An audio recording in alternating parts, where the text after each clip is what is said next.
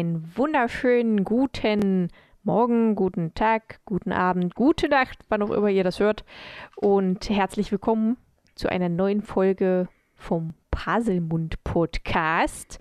Da ich die Anmut mache, wisst ihr natürlich sicherlich, dass heute keine Kapitelfolge kommt, sondern eine äh, Zusammenfassung.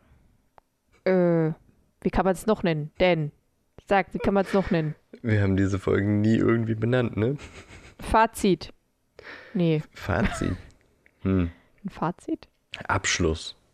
Ein Abschluss. Der Abschluss des ersten Teils. Hallöle. Wir, wir, ja, hallo. Äh, wir re. Mir fällt das Wort nicht ein. Kapitulieren. Und so. Wir rekapu rekapitulieren bestimmt nicht. Wir. Warum denn nicht? Mm, mir fällt das Wort nicht ein. Es ist irgendwo ganz weit hinten in meinem Gehirn, aber es will einfach nicht nach vorne kommen. Vielleicht irgendwann später hau ich es einfach zwischendurch raus. Ist nett, dass du mich mit eingekündigt hast. Reicht doch. Nicht Ich habe wirklich. den Namen genannt. Reicht das nicht? Ja. Nachdem ich Hallöle gesagt habe. Nein. Ich habe den Namen schon vorher genannt. Echt jetzt? Sag mal. Als ich dich gefragt habe, denn wie nennen wir es denn noch? Sonst so, Ja, als mir gut. das Wort Fazit und so nicht eingefallen ist. Ich würde mich halt freuen, wenn du auch mal sagst, hallo Dan, wie geht's dir? Das habe ich schon vor anderthalb Stunden gemacht. Ja. Nicht in der Aufnahme. Ja, aber die wollen doch nicht jedes Mal wissen, wie es uns geht. Nicht? Die sagen doch sowieso immer das Gleiche. Mir ist warm, mir ist kalt oder ich bin müde. Und dir geht's den Umständen entsprechend. Wir sollten vielleicht mal andere Sachen sagen. Aber ich, ich habe ja keine anderen Gefühle.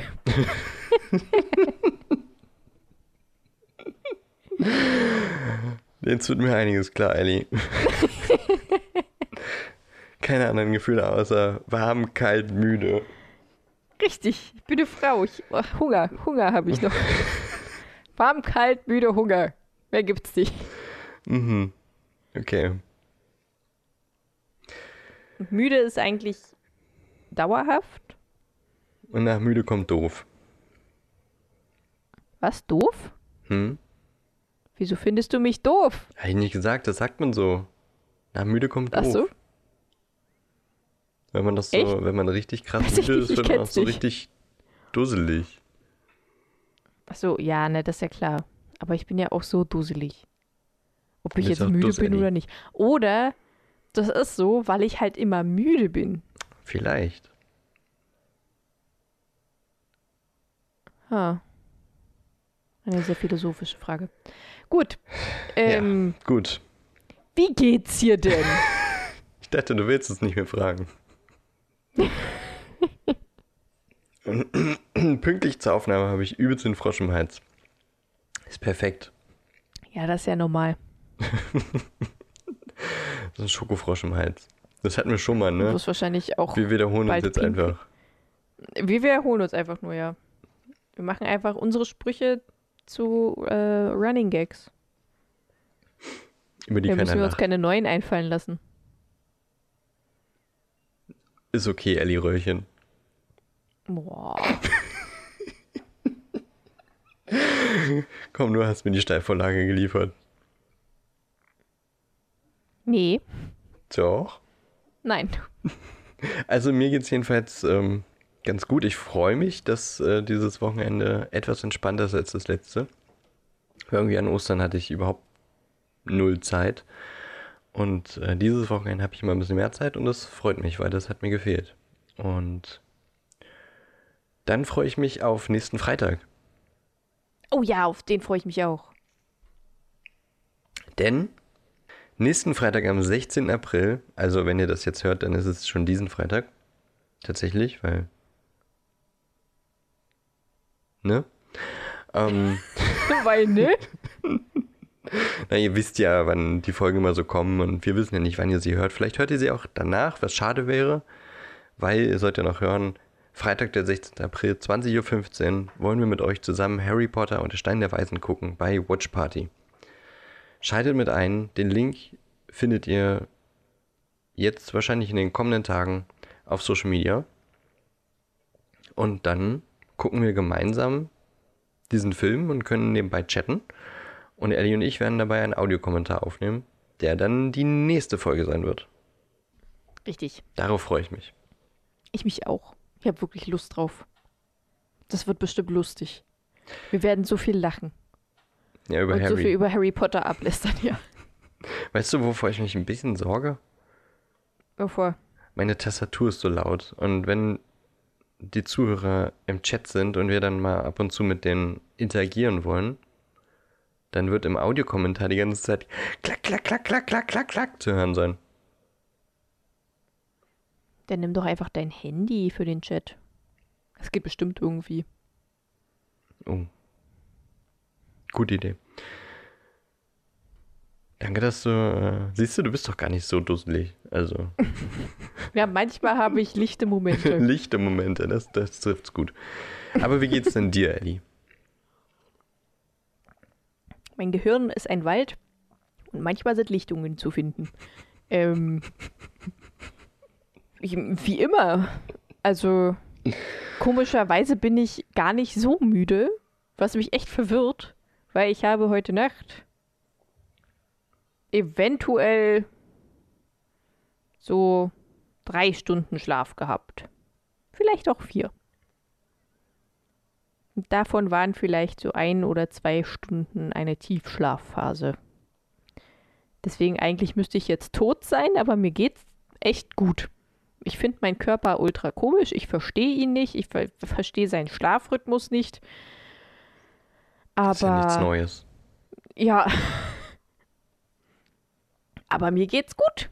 Ich bin gar nicht so müde. Mir geht's gut. Mir geht's gut. Ich bin gar nicht verrückt.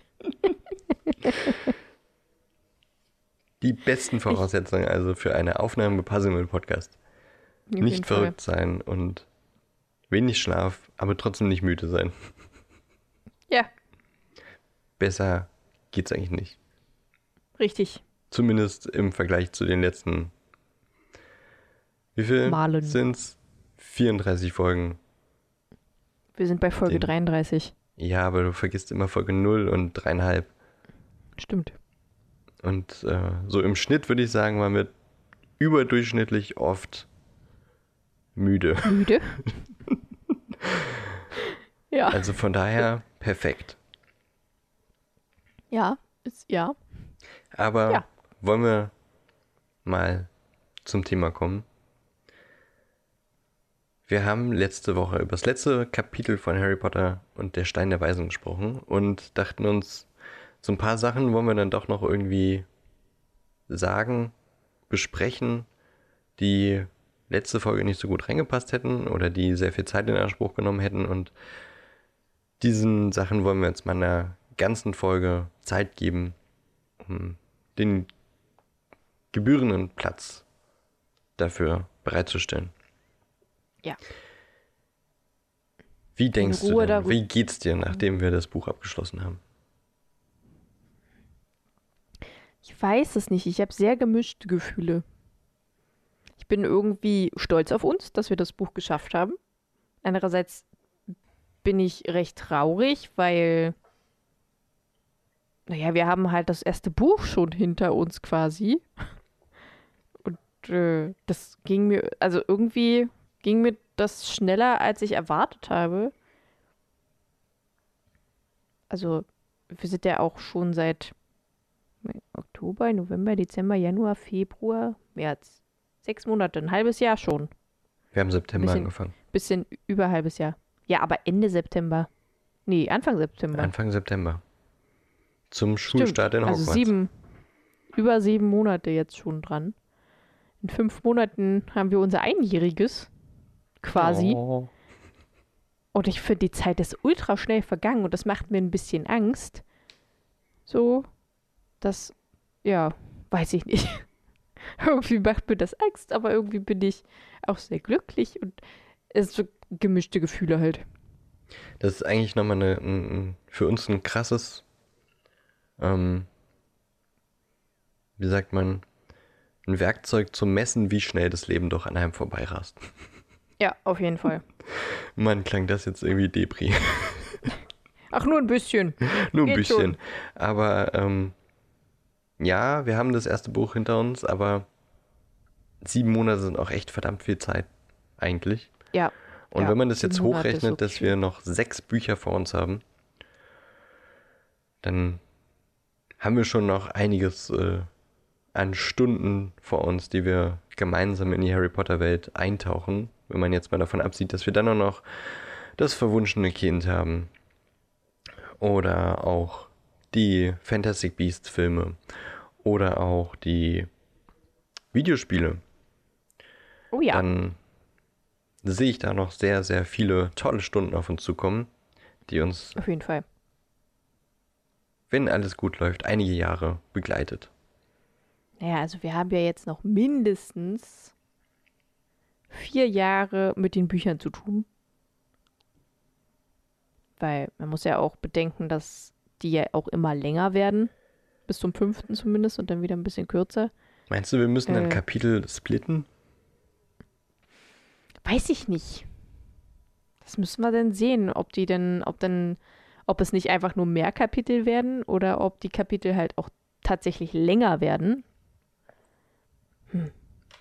Und ob in den Kapiteln was vorkommt, was, was jetzt so wichtig ist? Also, pff, Ja, hm. naja, und? Was für ein Spoiler, Alter. Hä? Das habe ich mir gerade ausgedacht. Ich weiß doch gar nicht, wie die Geschichte endet. Mhm. Wir haben erst Teil 1 hinter uns. Mhm.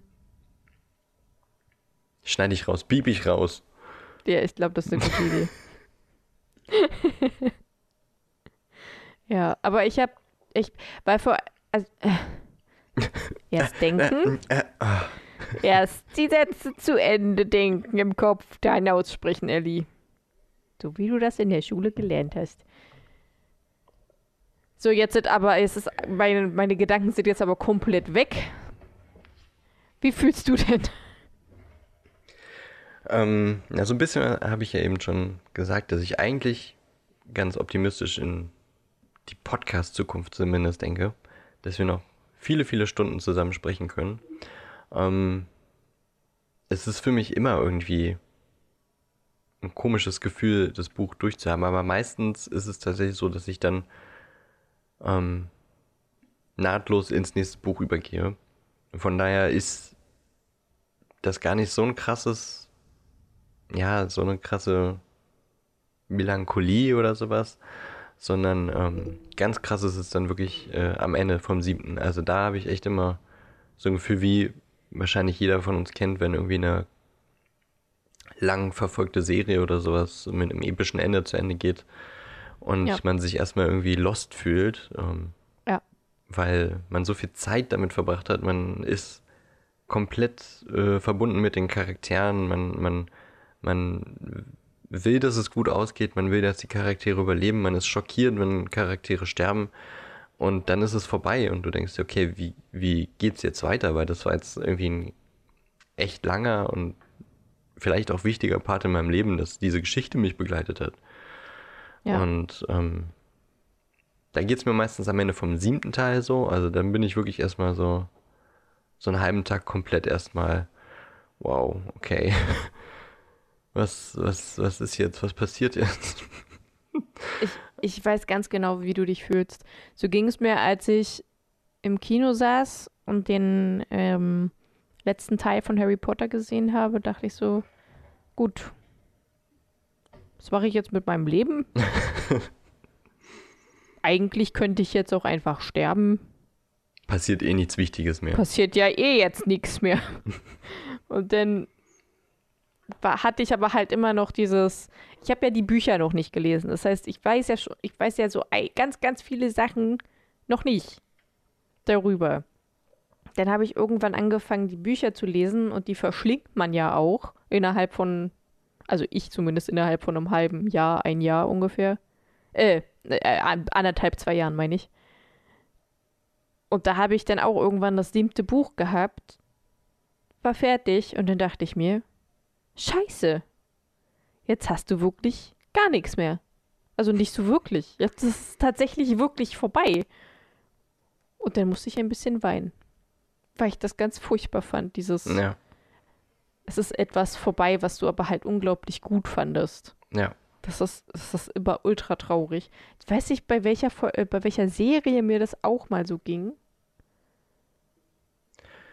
Boah, also ich habe das auch bei Ach. Serien häufiger ja. gehabt.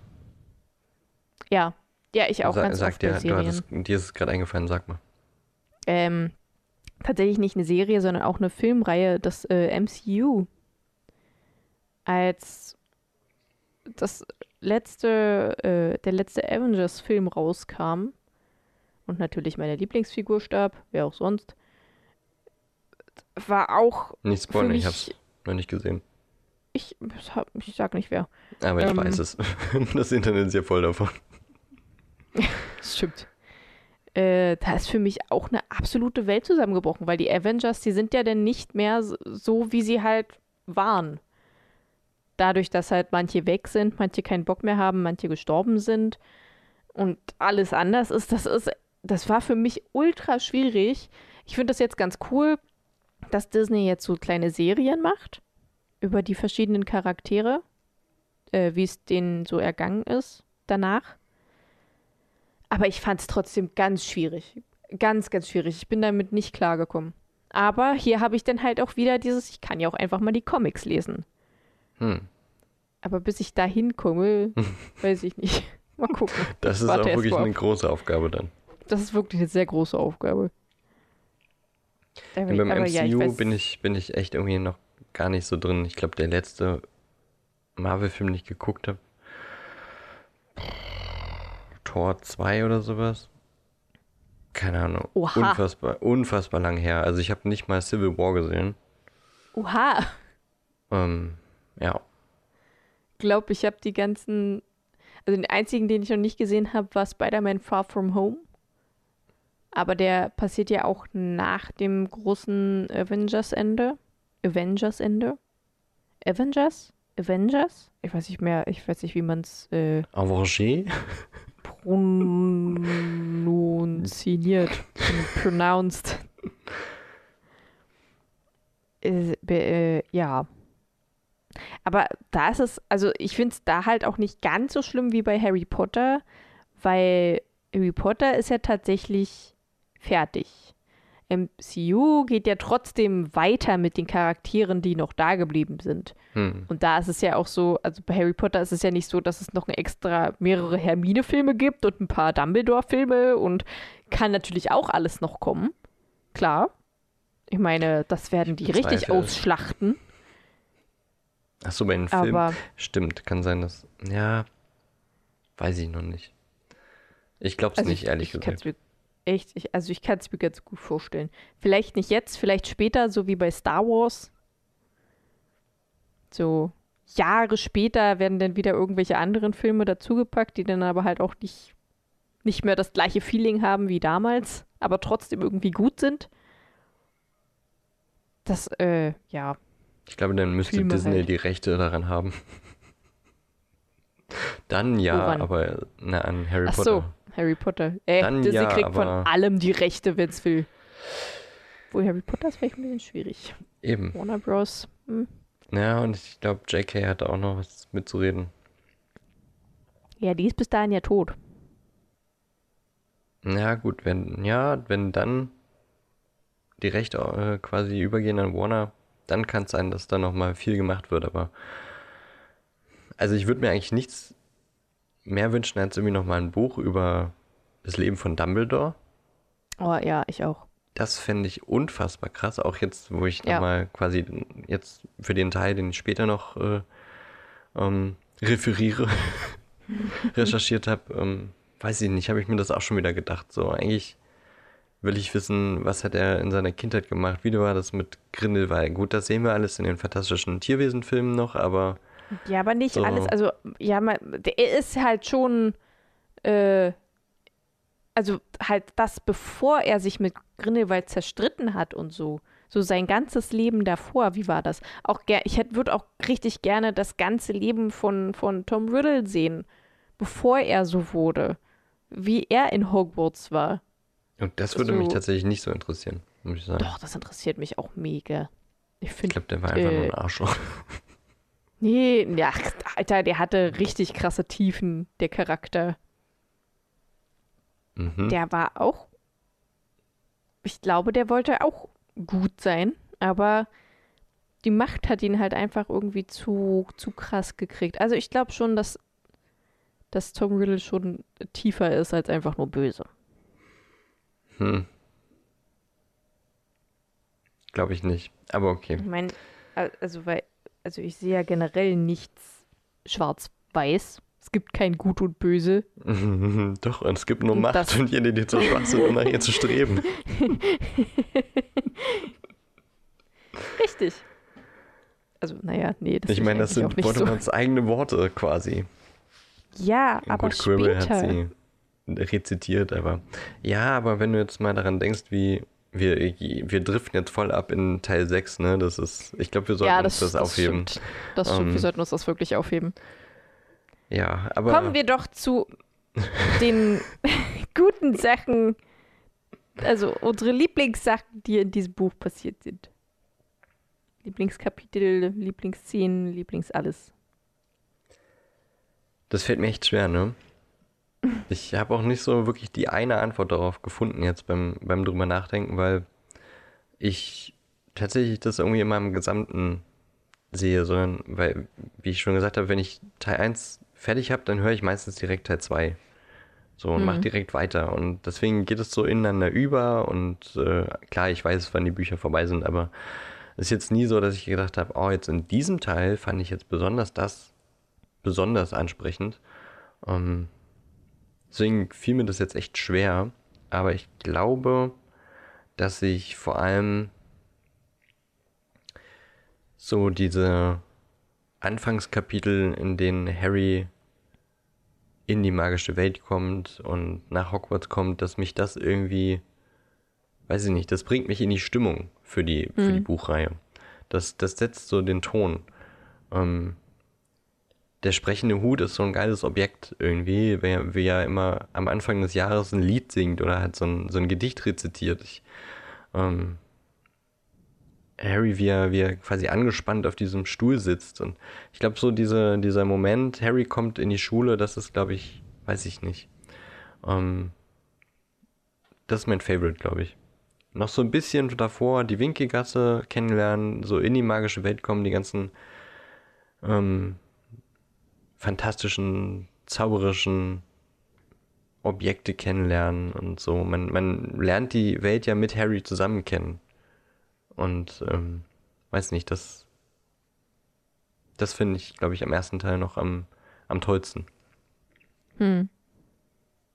Spannend wird es am Ende natürlich auf jeden Fall. Das ist äh, dramaturgisch dann auch super fesselnd, aber so, ich glaube, meine Lieblingsstellen sind so eher der Anfang Winkelgasse und der sprechende Hut. Wie ja. ist es denn mit dir? Äh, eigentlich quasi genauso. Also, es ist ja nicht der Anfang vom Buch, sondern eher der Mittelteil vom Buch. Hm, ja. Anfang vom Buch ist ja eher so, wie ist Harry Potters Leben momentan, ohne dass er weiß, dass er ein Zauberer ist und äh, halt so diese, diese Einführung in die Muggelwelt, beziehungsweise in das irgendwie ist was anders, es gibt noch andere Sachen und so. Finde ich ganz nett, aber äh, ist halt auch nicht mein Favorite. Mein Favorite ist definitiv auch Winkelgasse. Ich liebe die Winkelgasse. Die Winkelgasse ist einer meiner absoluten Lieblings... Entschuldigung. Flieger, geh weg! Kannst du das, wenn die, die so direkt vors Auge rumschwirren, diese blöden Obstfliegen? Winkelgasse ist mein absoluter, einer meiner absoluten Lieblingsorte, weil viel, viel, viel Magisches, viel, was man selbst jetzt nicht kennt, was man vielleicht gerne kennenlernen möchte. Und also ich liebe die Winkelgasse, das ist einfach einer der magischsten Orte für mich. Genauso wie, also wie Harry da halt auch rumläuft und erzählt, so da ist das und da ist das und da ist das und dann Gringotts, diese riesige marmorne Bank, äh, die mit Kerkern hat, äh, die mit Kerkern hat, die Kerker hat und Drachen und äh, alles Mögliche und äh, die verschiedenen Geldstücke, die es da gibt. Und also ich finde das ultra, ultra cool. Und dann auch Hogwarts Express finde ich auch mega cool. Stundenlang in einem Zug sitzen mit seinen besten Freunden und einfach nur schnacken, was man gerade erlebt hat. Also, beziehungsweise die sind, ler lernen sich ja kennen, aber man lernt Ron kennen, man lernt Hermine kennen, man lernt Neville kennen. So sehr wichtige Charaktere. Und äh, dann kommen die ganzen Süßigkeiten und man merkt halt einfach richtig, wie, wie glücklich Harry ist und wie glücklich man auch selbst wäre, wenn man in diesem Zug sitzt, als jemand, der nicht wusste, dass es Magie gibt und so. Ich meine, ich, ich würde so gerne da drin sitzen. ja, ich finde das so cool. Und dann halt, wenn die ankommen und über den See fahren und dann dieses riesige Schloss sehen und dann die Eingangshalle und die verschiedenen Häuser. Das, sowas finde ich ja generell mega geil. Auch wenn das eigentlich gar nicht so geil ist. Ich liebe es, wenn in Filmen Menschen in Kasten gedrängt werden. ich, das klingt ultra doof, aber ich finde das so cool. Ich Quatsch. weiß nicht warum. Ich liebe es selbst irgendwie rauszufinden, wo man selbst gerne wäre. Das ging mir auch so. Ich habe letztens die ganzen, also was heißt die ganzen, mehrere verschiedene postapokalyptische Teenie-Filme geguckt. So Maze Runner, Divergent, ähm, Tribute von Panem, also Hunger Games. Und da ist halt auch in Divergent, da werden die ja auch in verschiedene Klassen eingeteilt, beziehungsweise halt so die, die, die freundlichen Amité, die äh, Wissbegierigen kennen, die, die halt sehr rechtschaffend sind und niemals lügen und die, die sehr äh, hilfsbereit sind und so weiter und so fort. Und danach kann man sich äh, oder die Ferox, äh, die halt so kampfmäßig und verteidigungsmäßig sind, also eher so die Armee. Und dann kann man sich halt ab einem gewissen Alter aussuchen, wo man hin will. Und sowas finde ich halt mega cool. Oder in Panem die verschiedenen Distrikte. Ich liebe sowas. Ich weiß nicht warum, aber ich liebe es, wenn Menschen aufgeteilt werden in verschiedene Systeme. Ich weiß nicht warum, weil eigentlich ist das wirklich furchtbar. Aber ich mag es, mich selbst in irgendwas zu sehen glaube ich. Das macht es halt einfach, auch Menschen einzuschätzen, ne? Wenn ja, du weißt, ja. okay, die haben jetzt wahrscheinlich die und die Eigenschaften und jetzt vielleicht weniger die und die, dann kann man natürlich die Menschen ganz gut einschätzen. Richtig. Ich würde jetzt nicht so weit gehen, dass ich sage, ich finde es geil, wenn Menschen in, in Klassen gesteckt ja, werden. Ja, ich, Aber ja, ich, ich auch ähm, nicht. Also solange sie halt trotzdem alle gleich behandelt werden und das halt wirklich nur so um bestimmte Attribute geht, aber man trotzdem auch anders sein kann und darf, als ja. dieses Attribut, das gerade einem quasi zugefügt, zugefügt? zugeteilt. zugeteilt wurde, ähm, dann, dann finde ich das eigentlich ganz cool. Und so, so ist das ja auch mit den Hogwarts-Häusern. Man ist schon einem ganz bestimmten Attribut eher zugeteilt, beziehungsweise hat man anscheinend mehr als andere oder irgendetwas, was halt besonders an einem heraussticht. Und das finde ich irgendwie, ich finde das, ich weiß nicht, ich finde das einfach cool. Und dann auch so diese Rivalitäten zwischen den verschiedenen Häusern, ich mag sowas. Ich weiß nicht, äh, klingt das irgendwie schlecht? ich habe so das Gefühl, dass ich der furchtbare verstehe, Mensch, der furchtbarste Mensch der Welt bin. Klingt jetzt nicht super sympathisch, ehrlich. Aber ich verstehe, was du meinst. So, und an den, also zumindest die Beispiele, die du genannt hast, die kann ich nachvollziehen. Oder auch Wings Saga war ja auch so. Ja. Die verschiedenen Klassen der Feen. So, Ja. das weiß ich nicht. Das ist einfach irgendwie, wenn es zumindest sowas Übernatürliches, äh, Übernatürliches ist, dann finde ich es auch super spannend, wenn man dann einfach das, weiß ich nicht, das ganz gut einschätzen kann oder auch gut klassifizieren kann. Man, man kann die Charaktere viel schneller greifen, glaube ich. Ähm, Ja. Avatar, noch so ein Ding. Also Ja, genau, genau. nicht der Film, sondern ähm, die, die, Die die, Serie. Serie, Äh, ähm, Anime? der Anime. Ist das ein Anime? Ja, ne? Ich ja. glaube, es müsste ein Anime sein. Ähm, halt mit dem letzten Luftbändiger oder dann eben die, die zweite Serie. Ähm, Obwohl es, ich bei der zweiten Serie ist es ja schon äh, sehr, sehr gemischt. Also da ist es ja schon nicht mehr so sehr, sehr klassifiziert. Also in, in der ersten Serie ist es ja so, dass da halt auch wirklich verschiedene Kontinente sind und da ist halt so ziemlich jede Nation für sich. Es gibt so ein paar, weiß ich nicht, Wasserbändiger im Erdreich, klar, kann sein. Im Feuerreich ist bestimmt kein anderer Bändiger. Aber in der zweiten Serie ist es ja so, dass das irgendwie alles eine Nation ist. Das ist nicht mehr so geteilt, was ich an sich auch echt Mhm. gut finde, aber ich finde, das, das zieht für mich schon wieder den Charme so weg. mh, aber da, das geht ja. Es kommt. Ja. Ja, ja. Äh.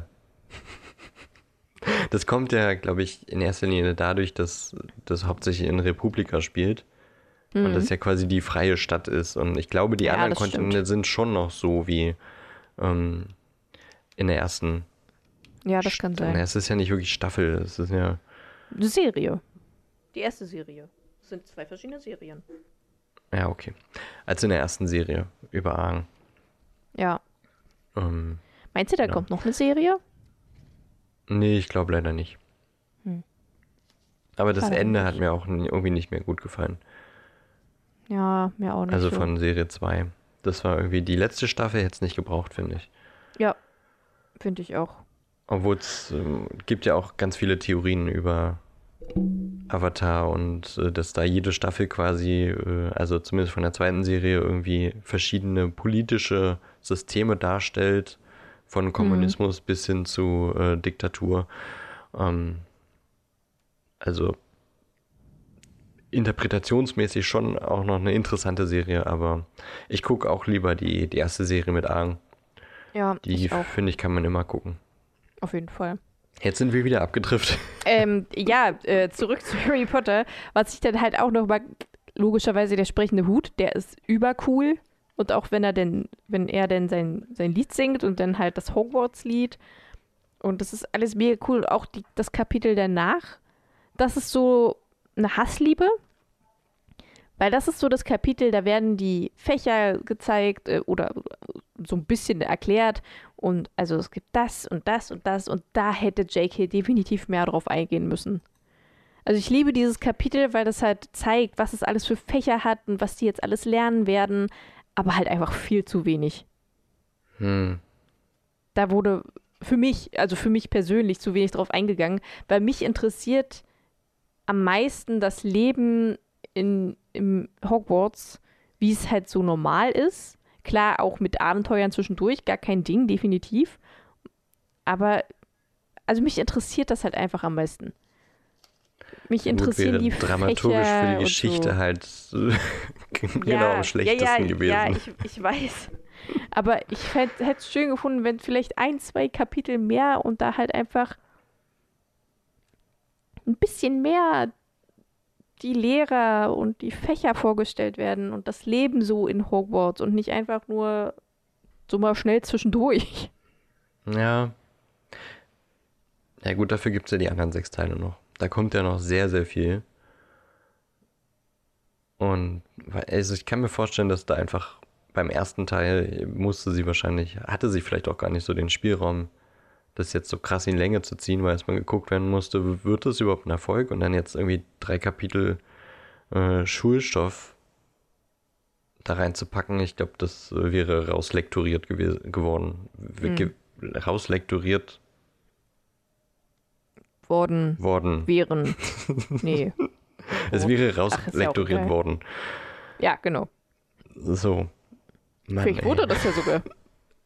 Vielleicht, vielleicht wurde es direkt raus. Ich glaube, das hätte sie irgendwo schon irgendwo Ja, dann auch. als Pottermore-Artikel rausgehauen.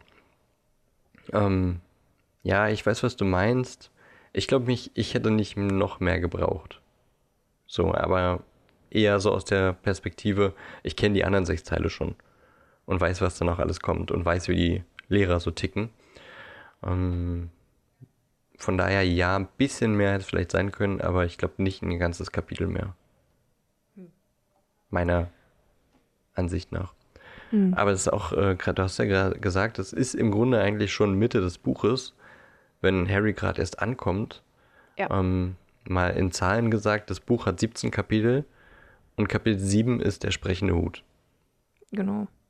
Also sechs Kapitel ist Harry noch nicht mal in, in Hogwarts angekommen. Und äh, dann geht's erst so wirklich los in, in der Schule. Ja. Und, also was ich, welches ich noch ganz gut finde, welches Kapitel ist äh, durch die Falltür. So die verschiedenen Aufgaben, die sie lösen müssen, finde ich irgendwie auch cool. Fand ich spannend. Mochte ich echt gern. Habe ich gern gelesen, habe ich gern gehört, habe ich gern gesehen. Habe ich gerne Ja, als das- Lego. Drei äh, Stockwerke unter deiner Wohnung. ja, genau. In, da musst du erstmal durch ein dunkles Loch irgendwo hinspringen. Natürlich. Ah, das ist auch echt seltsam, ne? Diese Kammer. Nee, Ist aber das halt mit der, Magie. ähm, durch die Falltür hätte ich jetzt äh, auch noch gesagt, ähm, nicht als eines meiner liebsten Kapitel, aber tatsächlich, so wenn ich drüber nachdenke, 32 Folgen oder 34 Folgen, wenn man ganz genau ist, äh, 34 Folgen Parsimon Podcast, was mich in der Zeit äh, auch folgentechnisch bei uns irgendwie am, am meisten, ähm, ja, was mir auch am meisten Spaß gemacht hat vielleicht. Hat natürlich alles Spaß gemacht mit der Ellie. Mhm. Ähm, aber Folge, was war's? 31? Mit war Unzulogik jetzt? durch die Falltür. Ähm, Unzulogik, weiß nicht, ich fand, Unzulogik. das war eine ja, der das ist 31. eine der kurzen Folgen. Ich mochte die sehr gern. Schon Ich beim mochte die auch gern. Äh, also generell folgenmäßig, ich mochte die auch richtig gern. Die hat wirklich Spaß gemacht. Äh, ich mochte aber, also was ich wirklich, wirklich, wirklich gerne mache, sind diese Rollenspiele. die machen so Ja. viel Spaß. Oder halt sowas wie, ähm, als wir die Fanfiction vorgelesen haben, Oh ja. oder ähm, die, diese, diese kleine Geschichte vom, vor dem verbotenen Wald, bevor wir das Kapitel gemacht haben, finde ich cool. Mache ich ultra gerne, macht mir richtig, richtig Spaß und ich finde, das bringt halt auch so ein bisschen was Neues rein. Also es ist halt nicht wirklich immer Kapitel und dann reden wir über irgendwas anderes, sondern es ist auch was anderes. Ja. Das, das mag ich richtig gerne. Sehe ich auch so. Ich, ich liebe das auch, wenn wir so eine anderen Sachen mal machen. Ähm, das ist halt immer ein bisschen schwierig, das jede Woche zu machen, weil es doch auch Ja, deutlich mehr Aufwand nicht. ist natürlich. Ja, ja. Ähm, einerseits in der Vorbereitung, andererseits in der in der äh, Post-Production. Dann mit diesen ganzen Geräuschen und so. Mhm. Also das dauert echt immer ordentlich lange. Ähm, aber macht mir auch Spaß. So, ich, ich, äh, der, der, der Ausflug in die Winkelgasse, das war ist echt irgendwie immer noch einer so meiner lustig. liebsten Momente. ja. Ähm, also der erste, der zweite war auch witzig mit Quidditch im Ende der Zeiten. Ja, Oder halt Qualität den, für den, Quidditch, meine ich. Ja, aber den ersten, Ähm, den fand ich bis jetzt auch am besten. Ja. So und. aber es äh, gibt ja noch ein paar Läden, da wird bestimmt noch was kommen. Ja, definitiv. Und auch die Fan, also weiß ich nicht, kann man vielleicht sagen, alles, was nochmal über die Geschichte hinausgeht, was irgendwie neue Dinge hineinwirft, ähm, weiß nicht, das finde ich immer total spannend. Ja, ich auch. Apropos neue Dinge, äh, wir haben gerade ein Projekt P Hm. Das gerade vorbereitet wird. Ich habe keine Ahnung, wann es kommt, aber ihr dürft euch auf was Cooles Neues freuen. Irgendwann. Ja. Noch dieses Jahr definitiv. Oh, okay. Das ist auch schon ein Commitment. Ja, Es ist ein, ein großes Projekt. das ist wirklich ein großes Projekt. Und ich stecke mein Herzblut rein und habe richtig Bock. Das wird auf jeden Fall cool, ja. Hoffe ich. Vielleicht äh, ist das ja dann auch was für einen eventuellen Passelmund-Podcast Twitch-Stream. Ja, vielleicht. Aber mal sehen, wie das noch mit Corona und so weitergeht. The Big C. Ja. Ansonsten, also was, was mich am Buch genervt hat, naja, also so viel hat mich ja jetzt nicht genervt. Ich liebe die Harry Potter Bücher und Filme. Sonst, also wenn mich die permanent nur nerven würden, dann würde ich sie nicht gucken oder lesen und auch keinen Podcast darüber haben. Äh, aber, also das Kapitel, das ich einfach am langweiligsten fand, war Briefe von niemandem. Als, als äh, Harry quasi Briefe bekommen hat und Vernon sie aber immer wieder vor ihm versteckt hat. Also eigentlich hat da immer, es, es ist da immer wieder das Gleiche passiert am Anfang, nur halt immer irgendwie so ein bisschen anders. Und dann sind sie einfach nur gefahren und dann waren sie in der Hütte. Fertig. Also das war so. hm. Hm, ja. Also muss auf jeden Fall mit rein, definitiv. Aber ich fand's relativ langweilig. Und mich nervt Harry einfach.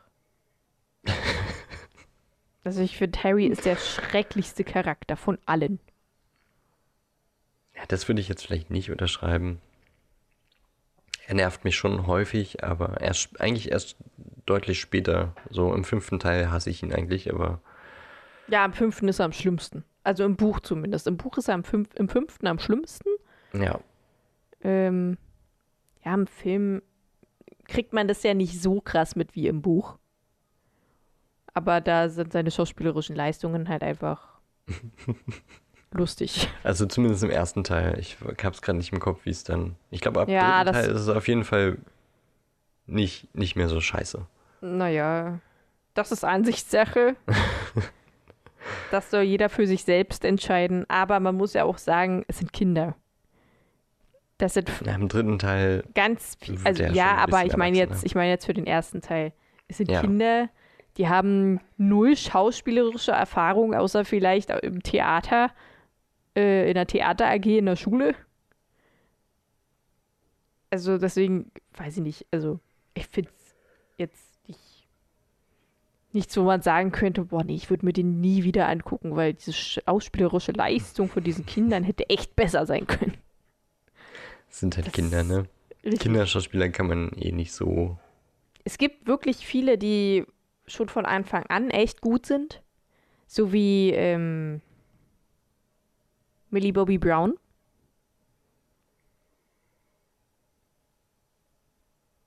Bist du noch da? Ja, ich bin noch da.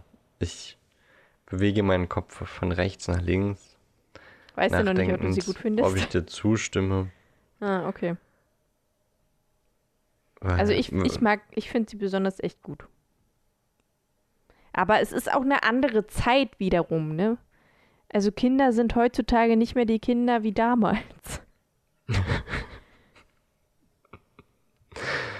Ja. Nee, aber, ähm, wa- was war denn ihre erste? Weil ich weiß, die hat mal bei Grey's Anatomy mitgespielt. Boah, das weiß ich nicht. In einer äh, Nebenrolle, in einer Folge. Auch nur ganz kurz. Das war wirklich, da war sie, war sie wirklich noch ein, ein Kind, würde ich sagen. Das war okay. Dann ähm, Stranger Things war natürlich super krass. Aber irgendwie, wenn man Interviews mit ihr geguckt hat, dann hat das so ein bisschen das kaputt gemacht, finde ich. Ich finde, sie ist in den Interviews nicht unbedingt immer die sympathischste. Ich habe jetzt bis jetzt noch nicht so viel gesehen. Ähm, was ich aber allerdings gesehen habe, also wenn ich halt bei irgendwas äh, gesehen habe, dann fand ich sie halt immer sehr witzig. dann wurde sie immer sehr witzig dargestellt. Aber ich glaube, ich habe jetzt keine Interviews direkt gesehen. Ich weiß, sie hat bei äh, Godzilla 2 äh, mitgemacht. Und äh, Godzilla vs. Kong, glaube ich, auch. Aber das kam nach Stranger Things. Also das ist schon. Once Upon a Time in Wonderland war ihr ihre Debütserie 2012. Mhm. Kenne ich nicht. Fernsehserie. Ich auch nicht. Für Once hm. Upon a Time kenne ich eigentlich. Hm. Naja, gut, egal. Wir sind schon abgedriftet. Wir sind schon wieder abgedriftet. Sind wir bei Millie Bobby Brown. Mhm. Zurück zu Harry Potter. Genau, Sachen, die wir eventuell nicht zumochten. Ja, habe ich ja schon erzählt. Also für mich gibt es da jetzt nicht so viel, was ich nicht mag. Die Geschichte ist super. Die ist fesselnd. Man hat Bock auf das Buch. Man will es weiterlesen. Man liest es bis zum Schluss und das ist magisch. Magisch. Magisch. Ja, kann ich dir nur zustimmen. Es äh, gibt eigentlich auch nicht irgendwas, was ich sage, oh, gar keinen Bock drauf. So ein paar Kapitel haben natürlich ihre Tiefen. Ähm, was mich irgendwie immer nervt, ist Duell um Mitternacht. Da finde ich Harry ja. einfach nur extrem dumm, dass er sich darauf einlässt. Ja. Ähm, dieses Kapitel mit dem kürzesten Quidditch-Spiel, und äh, wo Harry danach dann über die über den, über den verbotenen Wald noch fliegt und Snape und Cribble hört, das finde ich irgendwie auch immer ein bisschen.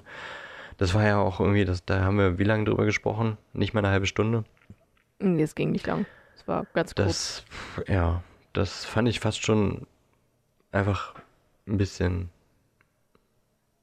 sinnlos, da ein ganzes Kapitel draus zu machen.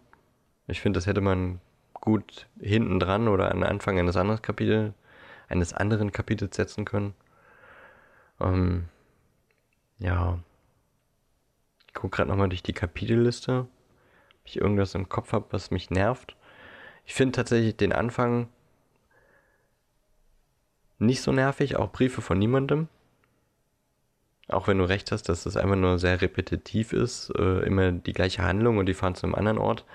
Aber mir gefällt, dass das Buch so einen so so ein langsamen Start hat. Es fängt ja wirklich sehr, sehr langsam an und äh, dreht dann erst später nochmal die Handlung krass auf.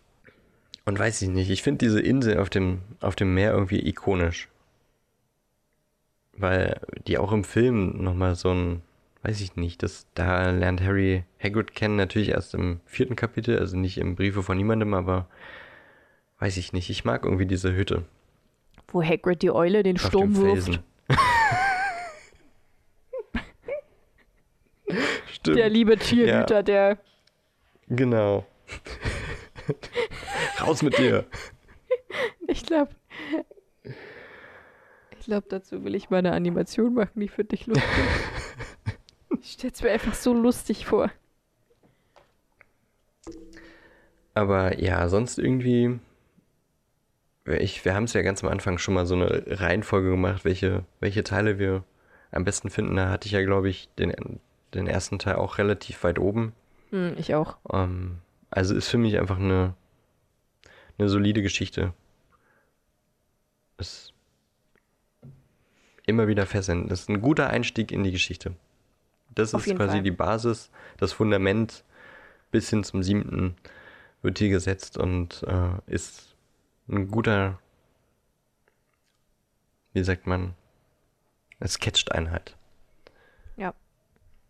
ja. Und ähm, wir haben ja eben schon gesagt, irgendwie am, am spannendsten ist es immer, wenn wir irgendwie nochmal abseits der bekannten Geschichte gucken, was es vielleicht Neues gibt, was es vielleicht anderes gibt. Deswegen würde ich sagen, würde ich jetzt gerne zu dem Teil kommen, den ich noch vorbereitet habe. Ja, sehr gern. Denn äh, das ist für mich irgendwie eine große Sache, wie diese Harry Potter-Geschichte lebendig gehalten wird, nämlich Harry Potter-Theorien. Und ich weiß, Ellie ist da immer nicht so für zu haben. Das was stimmt ich verstehe nicht. und auch akzeptiere. Das stimmt so nicht. Aber nicht für die Theorien, die ich vorstelle, habe ich das Gefühl. Ja, das vielleicht schon, ja. Na, was heißt, ich bin nicht dafür zu haben? Ich habe schon ganz oft gesagt, dass ich das verstehe, dass viele das gut finden. Und da ich jetzt weiß, dass das im Buch auch vorkommt, weil ich das vorher einfach nicht gecheckt habe, äh, bin ich da auch vollkommen für und finde es ganz toll, aber äh, ja, mach einfach Ja. erstmal. Mach halt. Mach halt. ähm, vielleicht ein Disclaimer am Anfang. Es ist halt eine Theorie, ne? Also, ich will gar nicht sagen, dass es auf jeden Fall so, genauso wie bei den anderen Theorien, habe ich es jetzt nicht so deutlich gesagt, aber das ist einfach für mich irgendwie so eine Sache, die hält die Sache am, am Leben, die bringt neue Wendungen rein und auch wenn die niemals bestätigt werden oder auch wenn sie nicht stimmen oder auch wenn sie irgendwann dementiert werden, ist es einfach spannend, irgendwie die Geschichte weiterzudenken, auch wenn sie schon so viele Jahre vorbei ist, in Anführungszeichen. Und sich zu überlegen, hey, was wäre denn, wenn das so und so verlaufen wäre? Oder könnte es vielleicht sein, dass das dahinter steckt? Und ähm, letzte Woche ja schon angedeutet, ich würde gerne mal einen Blick auf Dumbledores großen Plan werfen, der sich über jedes Buch erstreckt. Und ähm, ich würde es eigentlich ganz gern etablieren, dass wir das vielleicht nach jedem Buch machen. Mal immer so einen Abschnitt, was hat Dumbledore in diesem Buch getan, was dazu führt, dass Harry am Ende das tut, was er tut. Ähm, denn es ist recht wahrscheinlich, dass Dumbledore sehr viel geplant hat, Harry sehr stark lenkt und das äh, würde ich ganz gerne irgendwie mal beleuchten, Teil für Teil und heute eben für den ersten Teil.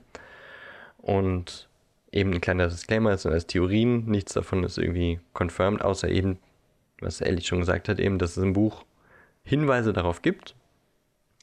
Und das ist aber jetzt auch, äh, hier kommen mehrere Theorien so ein bisschen zusammen. Also, ähm, das ist jetzt nicht eine Theorie, die, die alles abdeckt, sondern man muss an ein paar Stellen sagen, also hier könnte man auch die Theorie noch anwenden, das, das und das. Genau. So viel einfach nur nochmal als kleiner Disclaimer, ähm, damit mir keiner sagt, ihr habt aber gesagt, das und das. Wird keiner machen, ich weiß, aber Entschuldigung. Ehrlich ist es seltsam, wenn du so still bist und überhaupt kein Feedback mehr gibst. Ich, ich will dich einfach nur nicht äh, unterbrechen. Ich weiß, ich weiß, das ist nett, aber manchmal lässt du mich dadurch in ein Messer laufen, die ich mir selber vorhalte. Kann nichts dafür, wenn du dir dein eigenes Messer in die Brust rammst. Ich weiß. Was soll ich, da weiß. machen? Ich will dich, ich will dich da halt einfach jetzt nicht unterbrechen, wenn du gerade redest. Du kannst ja einfach ab und zu sagen, und, und was, was denkst du, was findest du, und dann rede ich. Ich bin nicht so wie du. Okay. Ich schrei- red dir nicht einfach in den Satz rein. Ja. Okay, dann wird das großer Plan in Teil 1.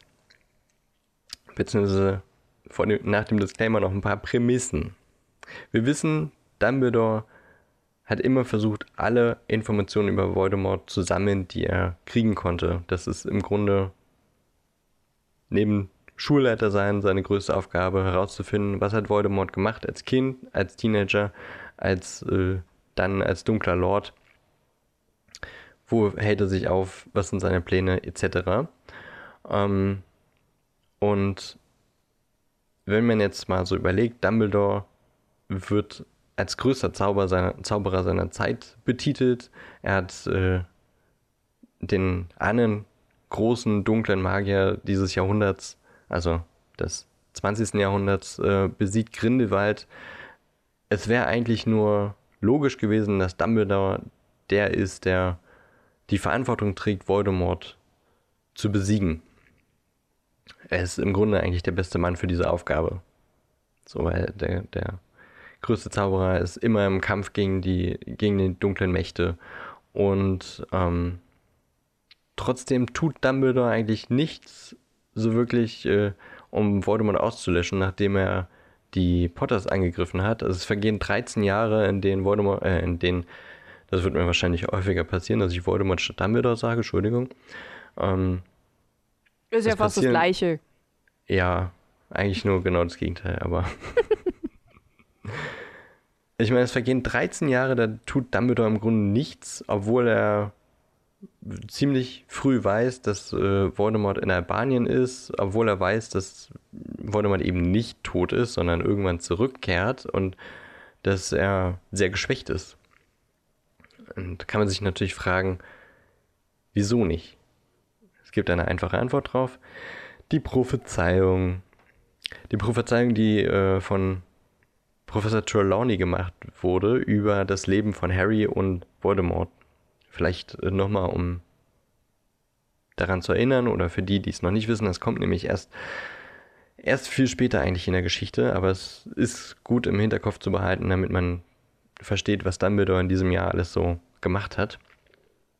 Die äh, Prophezeiung besagt, der eine mit der Macht, den dunklen Lord zu besiegen, nahte ran, jenen geboren, die ihm dreimal die Stirn geboten haben, geboren, wenn der siebte Monat stirbt.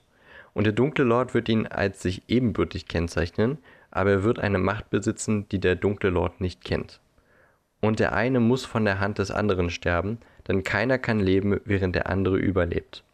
Der eine mit der Macht, den dunklen Lord zu besiegen, wird geboren werden, wenn der siebte Monat stirbt. Gar nicht so viel drum äh, rumzureden. Harry ist quasi der eine, der zum siebten Monat äh, geboren wurde. Er ist der, auf den diese Prophezeiung zutrifft, gerade eben deswegen auch, weil Voldemort ihn als ebenwürdig ähm, kennzeichnet, indem er versucht, ihn umzubringen und nicht eine andere Person, auf die das auch hätte zutreffen können. Ähm, diese Prophezeiung bedeutet Harry natürlich unfassbar viel, denn es ist im Grunde, es, es beschreibt sein Schicksal. Entweder er ist derjenige, der Voldemort tötet, oder er ist derjenige, der von Voldemort getötet wird. Und das bedeutet äh, wiederum für Dumbledore doch, dass er nicht derjenige sein kann, der Voldemort tötet, auch äh, wenn er bis zum Hören der Prophezeiung wahrscheinlich davon ausgegangen ist, dass er diese Verantwortung tragen muss als der größte Zauberer der Zeit. Denn es kann nur Harry sein, der Voldemort besiegt. Kein anderer. Und äh, auch wenn es trotzdem Dumbledores größtes Ziel ist, dass Voldemort irgendwann besiegt ist, muss es Harry tun. Und das äh, bringt Dumbledore in eine ziemlich seltsame Situation oder eine sehr besondere Situation. Und er muss erstmal gucken, wie geht er denn dann mit Harry um. Denn er, er, also Dumbledore, ist der Einzige, der diese umfassenden Informationen über Voldemort besitzt. Und ist es dann irgendwie nicht auch seine Verantwortung, dass äh, Harry darauf vorbereitet wird, dass er eventuell Voldemort töten kann? Muss er ihn vielleicht irgendwie darauf vorbereiten? Und ähm, wie soll er sich denn dann verhalten? Wie soll er Harry gegenübertreten? Soll er Harry irgendwie lenken und ihn auf einen Pfad schenken, von dem er denkt, das ist der richtige Pfad? Oder würde das starke ihn darauf trimmen, das ist der richtige Pfad, ihn vielleicht irgendwie sogar noch davon abbringen, auf diesem, aus diesem Weg zu bleiben? Oder würde Dumbledores Weg eben nicht der sein, der schicksalshaft für Harry wäre?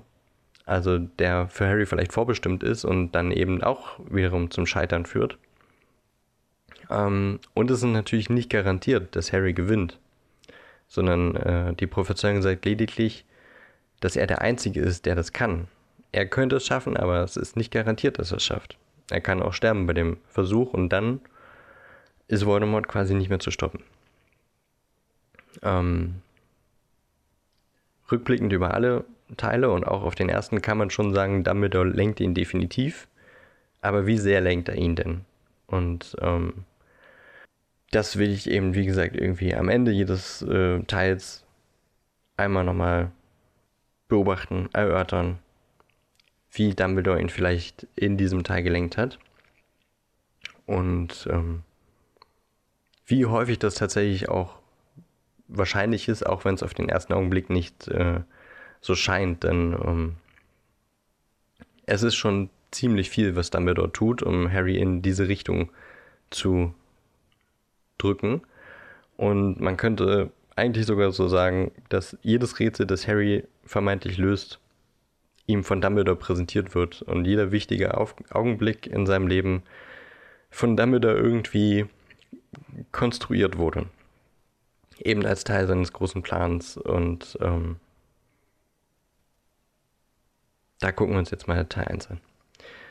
In Stein der Weisen hat Dumbledore eigentlich drei große Ziele, nämlich erstens kontrollieren, mit wem sich Harry umgibt und sicherzustellen, dass er nicht in Slytherin endet. Punkt 2, Harrys Charakter als Individuum beurteilen. Und drittens, Harrys Fähigkeiten, seinen Mut und seine Intuition testen. Ähm, das erste Schuljahr nutzt Dumbledore also in erster Linie dafür herauszufinden, was Harry dann überhaupt so für ein Typ ist und äh, wie er vielleicht auch am besten gelenkt werden kann. Also er kennt ihn ja noch überhaupt nicht. Und ähm, zu Punkt 1 kann man echt einiges sagen. Der erste wichtige Schritt auf dem Weg, Harrys Freundschaften zu kontrollieren, in Anführungszeichen, und sicher zu gehen, ähm, dass er kein Slytherin wird, war, dass Hagrid derjenige ist, der Harry von den Dursleys holt und ihm sagt, dass er ein Zauberer ist. Er nimmt ihn quasi als erste Person mit in die Zauberwelt und eben nicht Dumbledore selbst. Könnte man vielleicht auch irgendwie sagen, damit Harry nicht äh, von Beginn an sich manipuliert fühlt, weil der Schulleiter vielleicht ständig irgendwie sich mit ihm abgibt. So, Hagrid ist so ein, so ein Mittelding, er ist ein Offizieller der Schule, aber er ist auch irgendwie ein Freund von ihm.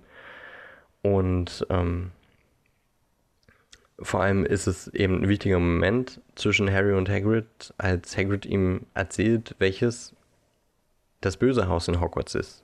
Er sagt ihm, alle bösen Zauberer kamen aus Slytherin.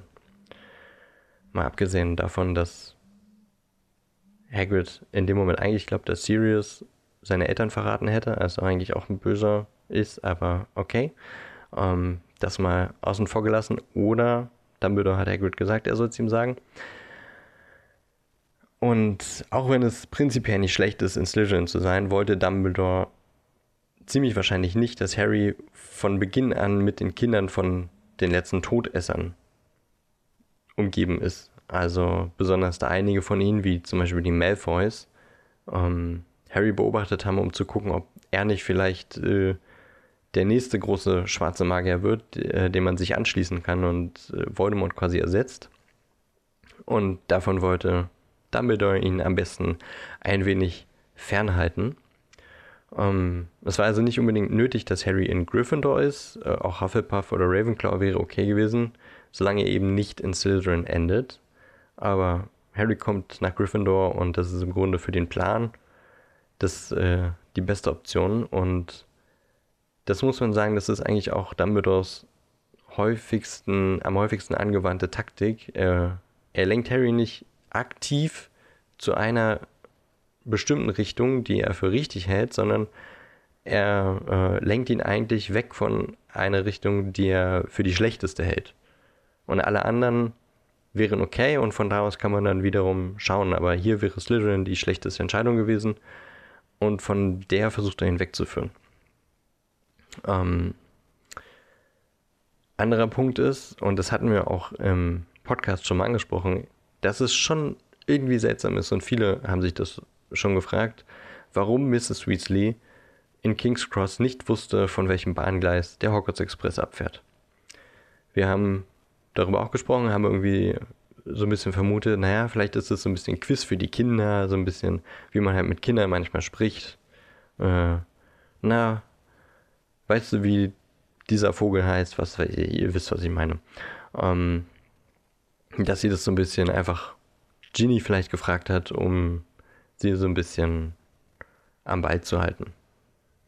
Aber das ist natürlich eine Interpretation. Wenn man jetzt anders interpretiert, dann könnte man sagen, Molly hat sieben Kinder, fünf davon haben bereits mehrere Jahre in Hogwarts verbracht und äh, Molly selber ist auf die Schule gegangen, ihr Mann auch. Also, wenn man alles zusammenrechnet, dann war Molly schon 17 Mal bei King's Cross, um zum Hogwarts, Express zu kommen. was immer am selben Gleis war.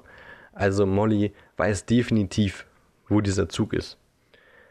Wenn man jetzt nicht von diesem, äh, sie redet spielerisch mit ihren Kindern Argument ausgeht, dann könnte man vielleicht auch vermuten, dass äh, Mrs. Weasley das vielleicht absichtlich laut ausgesprochen hat, damit äh, Harry das hört und sich äh, an sie wendet und so die Weasleys die erste Zaubererfamilie ist, die Harry kennenlernt.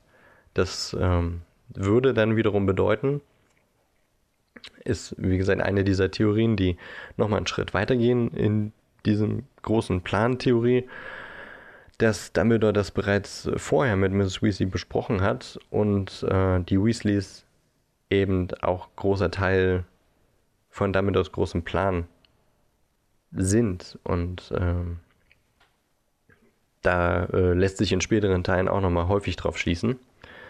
Ähm, auch wenn Molly und Arthur beide nicht im ersten Orden des Phönix waren, ähm, so hatte Molly, das hatten wir auch schon mal erwähnt, ja zwei größere, äh, größere Brüder, die im Orden des Phönix waren und die leider durch die Hand von Totaten starben. Ähm, Fabian und Gideon Pruitt.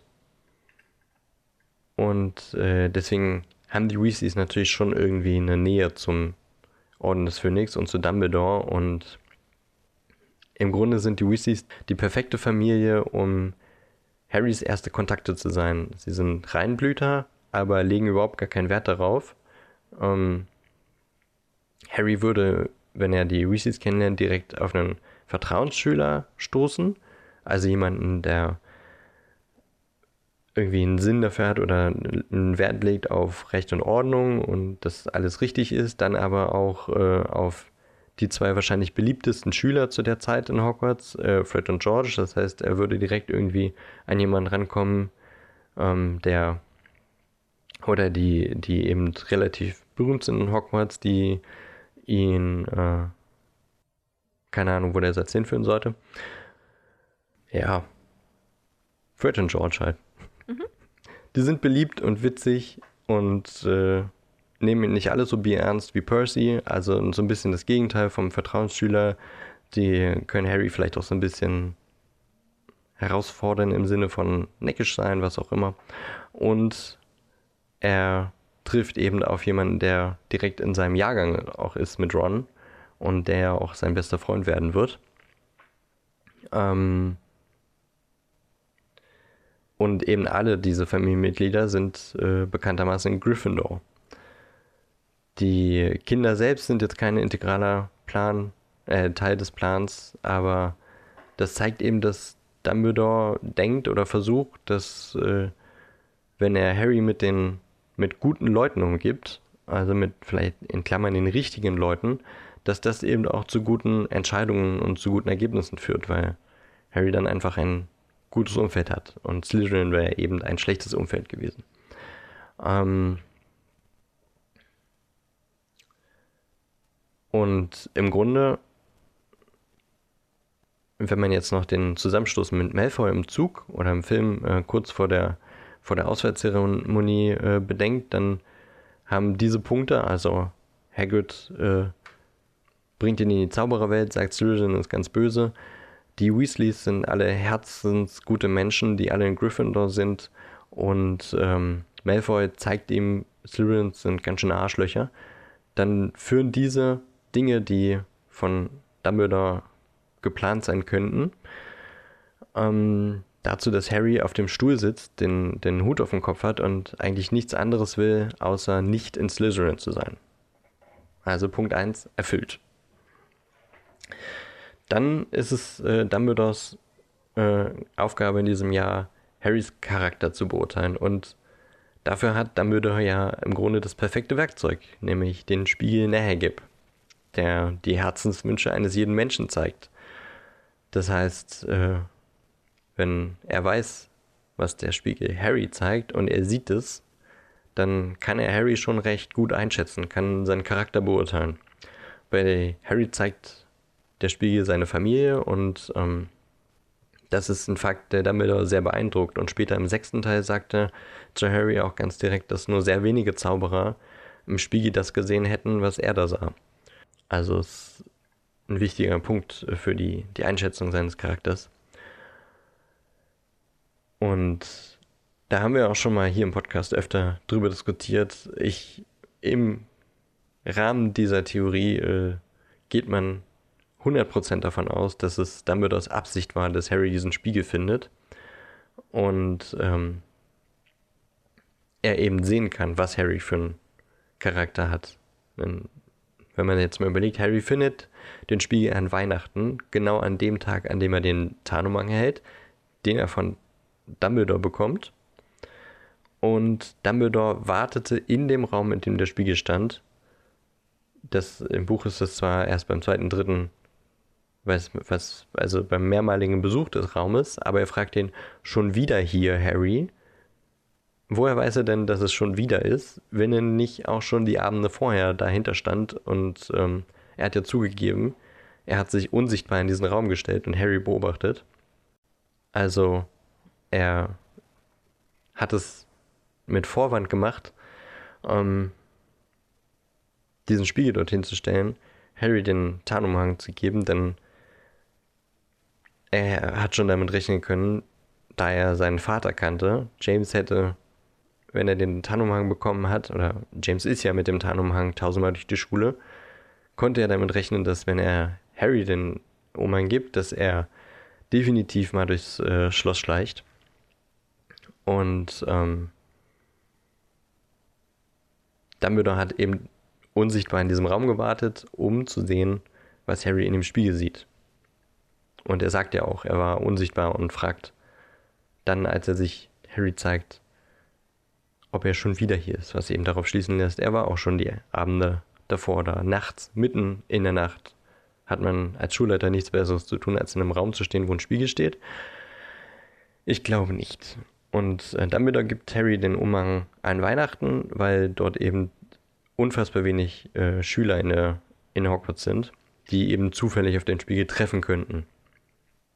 Ähm, was äh, auch bedeutet, dass äh, der Spiegel da nicht das ganze Jahr schon stand, weil der Spiegel ist eben so ein Gegenstand, der zieht Aufmerksamkeit an sich. Wenn den jemand sieht, dann kommen andere Leute hinzu und wollen alle diesen Spiegel sehen oder sich, sich dort darin sehen.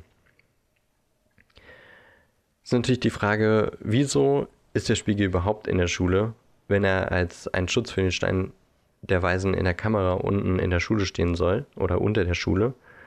Ähm, immerhin hat Hagrid den Stein im Juli aus dem Verlies geholt und Harry findet den Spiegel im Dezember in, den, in dem leeren Klassenraum. Wieso sollte das Dumbledore so lange Zeit gekostet haben, den Stein im Spiegel zu verstecken und den Spiegel in die Kammer zu stellen. Das ergibt überhaupt keinen Sinn. Also deutet echt eigentlich alles darauf hin, dass äh, der Spiegel mit der Absicht dort in diesem Klassenraum steht, damit Harry ihn findet und ähm, ja, Dumbledore sieht, was er für einen Charakter hat. Und aber auch äh, um eben den dritten Teil, den dritten Punkt seines Plans in diesem Jahr herauszufinden, nämlich was Harry für Fähigkeiten hat, seinen Mut testen und seine Intuition testen. Und äh, wenn wir jetzt nochmal daran denken, der Spiegel ist die letzte Aufgabe von den vielen Aufgaben, die den Stein bewachen, kann man sich echt fragen, warum die anderen Aufgaben so unfassbar leicht sind dass sie von einem bzw. eben von drei Erstklässlern gelöst werden können, wenn sie eigentlich Voldemort, den mächtigsten schwarzen Zauberer der Welt, fernhalten sollen.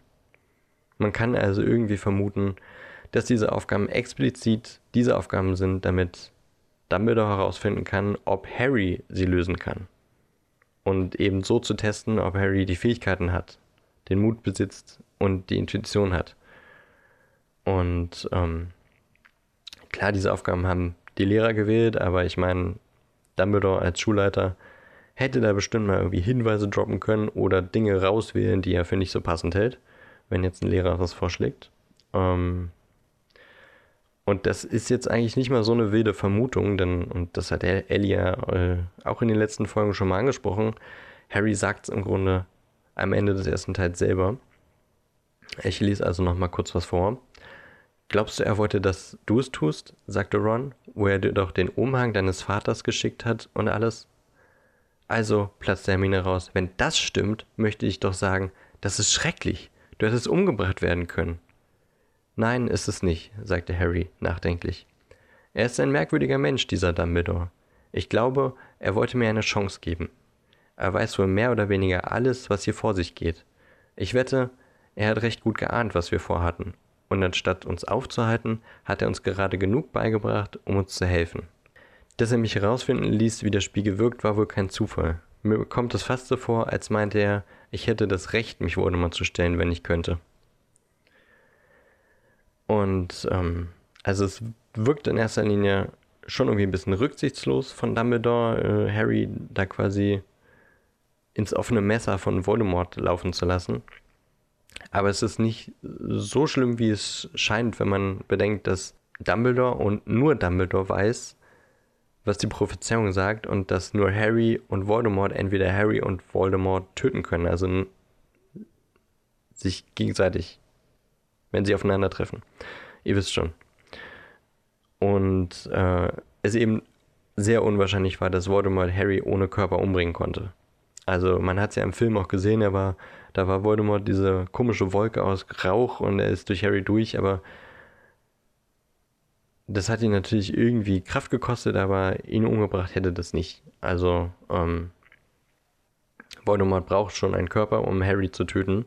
Das heißt, wenn Harry und Voldemort aufeinandertreffen, dann ist es erst dann wirklich gefährlich für Harry, wenn Voldemort auch einen Körper besitzt. Und ähm, Voldemorts Versuch, einen Körper zu kriegen, beruht in diesem Teil eben auf dem Stein der Weisen. Der Stein der Weisen ist ja aber vom Spiegel geschützt.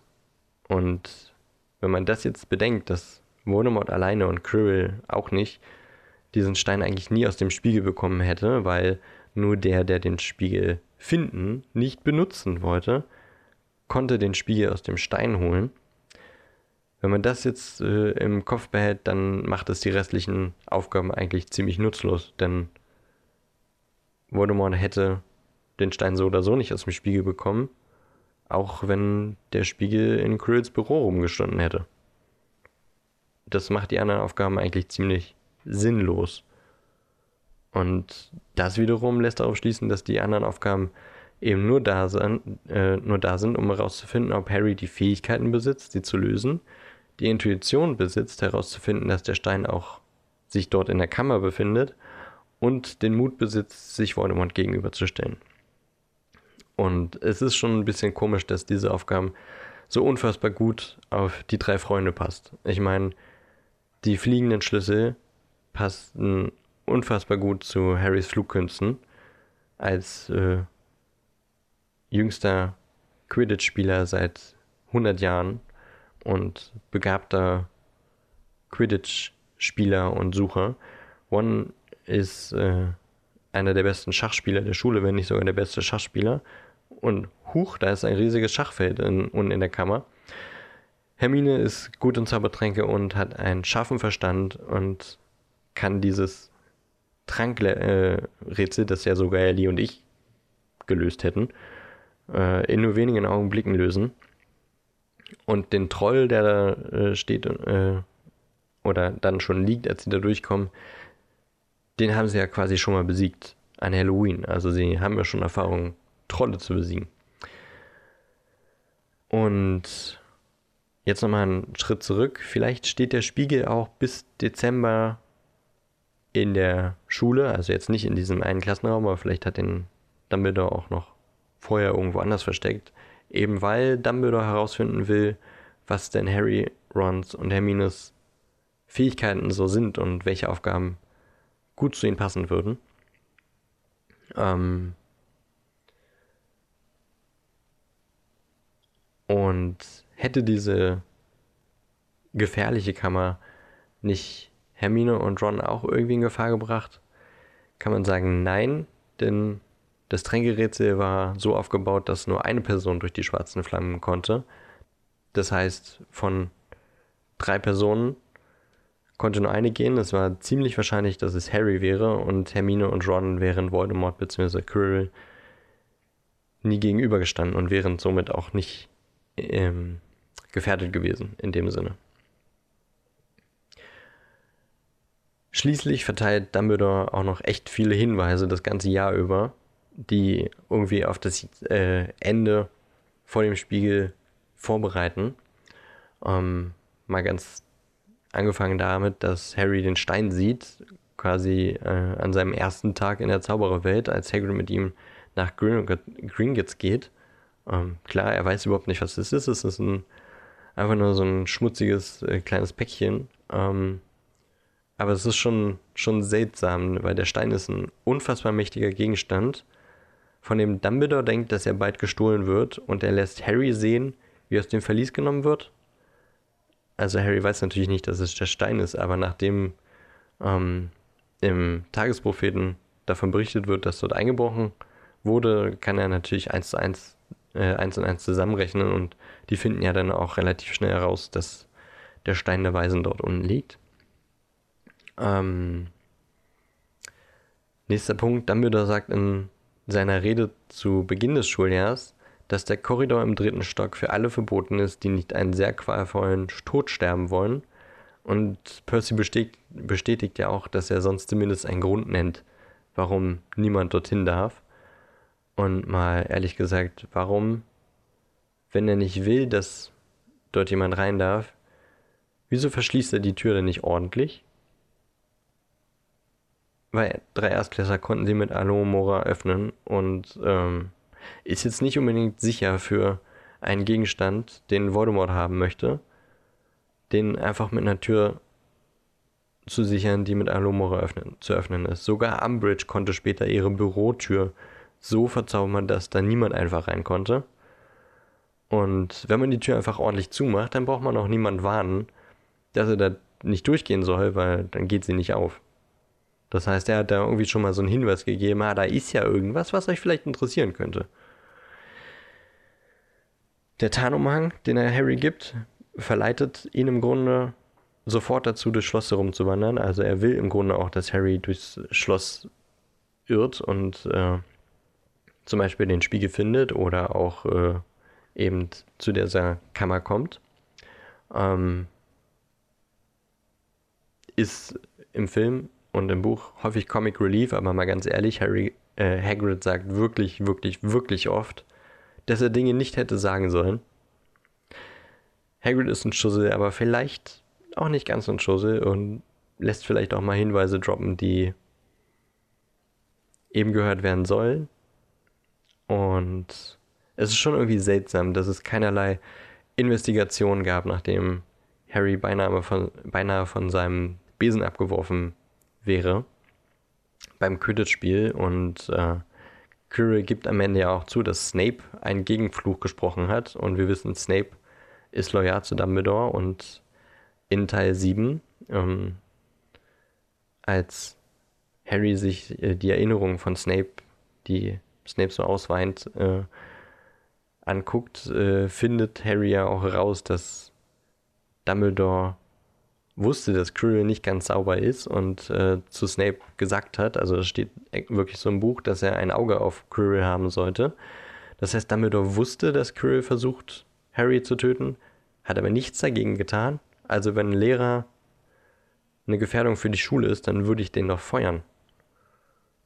Macht er aber nicht. Und es ist äh, so mit den ganzen Infos, die Dumbledore hat, auch irgendwie recht offensichtlich, dass äh, Quirrell den Troll in die, in die Schule gelassen hat. Er hat ja ein Händchen für Trolle. Seine Aufgabe für den Schutz des Steins war der Troll. Und äh, Überraschung, an Halloween ist ein Troll in der Schule. Und Quirrell sagt es auch noch allen. Also, ja, alles irgendwie ganz seltsam und Quirrell hätte eigentlich gefeuert werden sollen, aber damit er feuert ihn nicht. Denn er will wahrscheinlich, dass Harry selber herausfindet, dass es Quirrell ist und Quirrell gegenübersteht. Schließlich sagt Dumbledore am Ende noch, als Harry nach Flamel fragt, und ich zitiere wieder, Ach, du weißt von Nicholas? sagte Dumbledore und klang dabei recht vergnügt. Du hast gründliche Arbeit geleistet. Nun, Nikolas und ich hatten ein kleines Gespräch und sind zum Schluss gekommen, dass dies das Beste ist. Hm, warum ist er denn vergnügt? Vielleicht, weil Harry mehr erreicht hat, als er erwartet hatte in Sachen Recherche, dass er tatsächlich herausfindet, dass Nicholas Flamel der Hersteller des Steines äh, der Weisen ist und die Arbeit, in Anführungszeichen, die er so gründlich gemacht hat, ist eben das Erfüllen der Aufgaben gewesen, die Dumbledore für ihn platziert hat. Und irgendwie ist es auch seltsam, dass es so auf einmal so okay für Flamel ist, dass der Stein zerstört wird. Denn, wie wir eben schon erörtert haben, eigentlich hätte Dumbledore den Stein ja effektiv beschützen können. Hätte ihn einfach wieder in den Spiegel getan. Voldemort wäre nie an diesen Stein gekommen, wenn der Stein weiter im Spiegel gewesen wäre. Also vielleicht hat Flamel sich schon vor langer Zeit dafür entschieden, dass er bereit ist zu sterben und hat Dumbledore quasi die Erlaubnis gegeben, den Stein als eine Art Köder zu verwenden, um Harry zu testen, um Voldemort anzulocken und zu schauen, ob Harry die Fähigkeiten besitzt, den Mut besitzt und die Intuition besitzt, sich Voldemort zu stellen.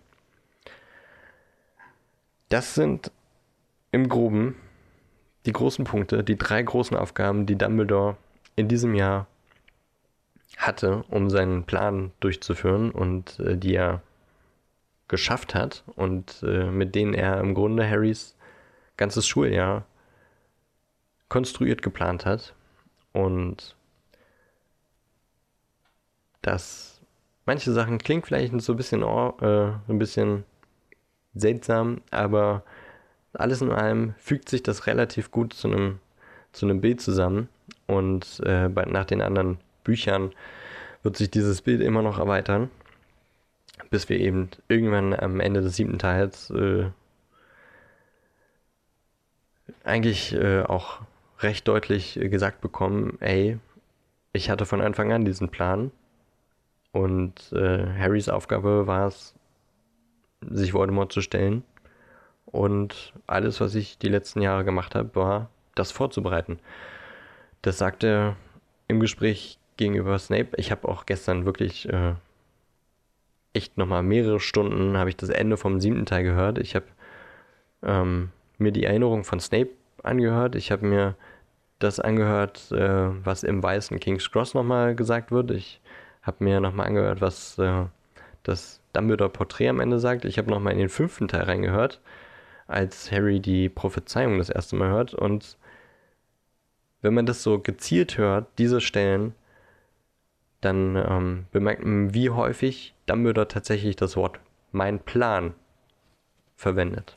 Aber ich würde sagen, da reden wir dann an den Stellen drüber, wenn es soweit ist. Ähm, tatsächlich sagt Dumbledore sehr, sehr häufig, sein Plan war es, sein Plan war es und sein Plan ist da nicht aufgegangen, sein Plan ist da vielleicht doch aufgegangen und äh, er redet Harry mit er redet mit Harry später auch direkt darüber. Er im ersten Teil äh, in seinem ersten Schuljahr da da dachte er, ach, Harry ist noch so jung und ähm, das ist noch zu jung, um ihm diese, diese Bürde äh, aufzuerlegen. Im zweiten Jahr, na, eigentlich ist er nicht wirklich älter und so ging das Jahr für Jahr und der Fehler in Dumbledores Plan war, dass Dumbledore sich für Harry interessiert hat und äh, sich um ihn gesorgt hat. Ähm, jetzt erzähle ich doch schon wieder mehr, als ich gerade eigentlich erzählen wollte. Also, Dumbledore hatte einen Plan. Relativ äh, sicher und so ein paar Punkte lassen sich echt gut hinterfragen, wie zum Beispiel der Spiegel, warum Mrs. Weasley das so laut am, äh, am in King's Cross äh, gesagt hat oder was diese Aufgaben eigentlich sollen. Weil, ganz ehrlich, für drei Erstklässler war es ein Pipifax, dann hält es Lord Voldemort nicht auf. Ja.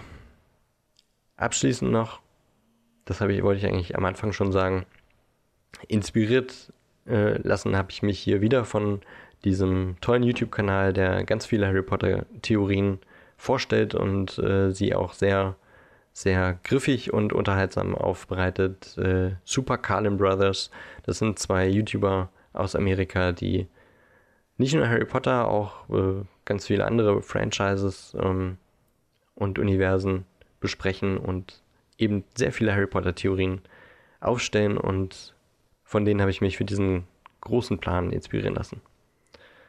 Genau, schaut da gerne mal rein. Das war lang. Ja, eine gute halbe Stunde. Ja. ja. Jetzt habe ich mir in den Mund fusselig geredet. Aber es ist auch wirklich viel, ne? Und ich bin gespannt, wie lang das in den nächsten Teilen wird. Ja, Was denkst du denn dazu, Ellie? Ja, ähm. Ich glaube, ich habe da eine gemischte Meinung zu. Ich finde einige Punkte sehr schlüssig. Die finde ich, find ich gut. Ich glaube auch, also ich glaube da auch dran. Andere Punkte finde ich ein bisschen überinterpretiert. Meine, man kann in allem irgendwas sehen, wenn man es will. Und ich finde generell so alles bei, es baut ja alles auf diese Prophezeiung auf. Mhm. Und ich finde generell Prophezeiung und Schicksal schwierig. Weil Gut, das ist jetzt halt im Harry Potter-Universum wahrscheinlich wesentlich anders als so generell. Aber ich bin halt der festen Überzeugung, dass ein Schicksal oder eine Prophezeiung, dass man die ändern kann. Dass es nicht dieses, dieses eine Schicksal oder diese eine Prophezeiung gibt und das äh, geht irgendwie auch in die Harry Potter-Saga mit über. Weil wenn Voldemort Harry einfach nicht tötet und Harry Voldemort einfach nicht tötet, ja, dann hm. geht die Prophezeiung nicht auf. Na doch. Warum? Naja, gut, nee. Stimmt. Aber dann kommt man wieder zum Punkt Self-Fulfilling Prophecy. Ne? Dass man Was? irgendwie dann doch bei seinem Schicksal ankommt, weil man das davon, weil man davon gehört hat, arbeitet man darauf hin unbewusst. So mm, mm, selbsterfüllende mm. Prophezeiung. Ja. Und ähm, ja, also im Grunde sagt sie ja, entweder kann nur der eine oder der andere überleben. Das heißt, weiß ich nicht. Ja, ich finde es halt. Ich weiß auch nicht, ob Voldemort äh, gesagt hätte, ach, hm, wisst ihr, ich lasse den jetzt mal. Weil äh, diese Prophezeiungen sind halt in der Harry Potter Welt schon ein wichtiger Punkt, ne? Und sehr ausschlaggebend. Und die Sache ist ja auch, selbst wenn Harry sich nicht darauf berufen würde, würde Voldemort, also Voldemort hat ja gezeigt, dass er dem Ganzen eine Gewichtung gibt. Er hat ja gehört, okay, Ende Juli wird ein Kind geboren und das könnte mich umbringen. Na, dann ähm, bringe ich es mal lieber jetzt um. Und hat ja. damit ja im Grunde schon den Weg in diese selbsterfüllende Prophezeiung gelegt. Ja, ja. Gelegt. So. Und, und das, das finde ich halt ja, wieder schwierig. Ja, aber Nur Voldemort hat ja Angst vom Tod. Das ist ja seine größte Angst. Er Mhm. Seine größte Angst ist der Tod. So, und ja. Harry ist quasi die, die personifizierte Gefahr für sein Leben. Laut dieser Prophezeiung. Und wenn Voldemort an die Prophezeiung glaubt und denkt, Harry ist für ihn eine Gefahr, dann wird Voldemort immer versuchen, Harry zu töten. Und wenn immer Voldemort versucht, Harry zu töten, wird Harry versuchen, sie zu verteidigen, oder nicht? Keine Ahnung. Von daher muss es ja irgendwann zu dem Punkt kommen, die beiden treffen aufeinander und einer von beiden überlebt. Weil Voldemort das so entschieden hat. Ich finde es halt einfach nur schwierig, dass eine Prophezeiung erst dann entsteht oder ja doch erst dann entsteht, weil die Prophezeiung ausgesprochen wurde. Also das ist halt so, wie du gesagt hast, dieses, was auch immer du gesagt hast. ähm, Hm. ich weiß ich nicht. Also ich stehe halt einfach nicht auf Prophezeiung. Und ich würde das Ja. alles, Ist so wie Schwammig. Zeitreise, ne? ja. Ja gut, auf Zeitreise stehe ich aber, aber das ist Ja, halt, ich weiß, aber Zeitreise ist genauso ja, so ein logisch, logisches Loch. richtig, richtig. Ja, deswegen weiß ich nicht. Und dann kann man auch anfangen mit, warum können die zaubern? Ja. Ja, wie gesagt, ich finde halt äh, einiges, also diese Prophezeiung gibt es ja. Es gibt auch äh, den Plan, den Dumbledore-Plan. Was da jetzt alles dazugehört und was nicht, sind dann Theorien. Manche davon jedenfalls. Manche werden ja im Buch quasi auch besagt. Und ich finde manches halt auch schlüssig und ich finde manches überinterpretiert. Bis jetzt. Ich weiß ja nicht, was ich weiß ja nicht, was ja noch äh, in den nächsten Büchern kommt. Da kommen wir dann zu. Richtig. Ja, verstehe ich, aber ich meine, das ist ja nun mal der ausschlaggebende Punkt von der Theorie, dass man den Interpretationsrahmen ein wenig beugt. Ja, ein wenig ist ja auch okay. Aber zu viel ist Aber wie gesagt, ich finde, das, das, das macht es lebendig für mich, irgendwie da nochmal drüber nachzudenken. Ich weiß jetzt auch nicht, ob ich bei allem 100% äh, zustimmen würde. Hm. Ähm, aber prinzipiell würde ich auf jeden Fall, finde ich, alles hinterfragbar, was ich jetzt auch vorgestellt habe. Hm. Jetzt, ich würde nicht bei allem sagen, ja, das ist ziemlich wahrscheinlich so, aber bei vielen Sachen, wie zum Beispiel diese Aufgaben, würde ich schon mal sagen, ja, irgendwie ist das schon ein bisschen komisch. Hm. Ja. Puh. Ja, aber da, aber in diese Aufgaben passen ja denn, also drei passen auf die und die anderen drei nicht. Äh, das waren jetzt erstmal die, die ziemlich wie die Faust aufs Auge, vier waren es, wie die Faust aufs Auge passen. Vier?